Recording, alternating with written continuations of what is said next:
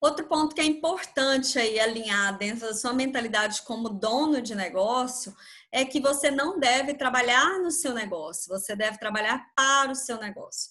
Qual a diferença disso? Quem trabalha no seu negócio é um funcionário como outro qualquer. Essa é a realidade. É dura, mas é, isso. Nesse momento, você está trabalhando na empresa X, assim como trabalharia em qualquer outra empresa, está sendo remunerado por esse trabalho através do Prolabore. Mas nesse momento, você é um dos fornecedores, um dos funcionários do seu negócio e isso te gera prolabore, né? Nada mais justo porque você está dedicando o seu tempo, sua energia, seu conhecimento ali na empresa.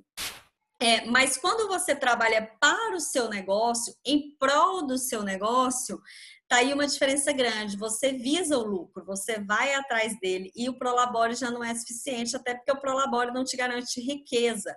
O Prolabore ele te possibilita qualidade de vida, te possibilita é, manter a sua família.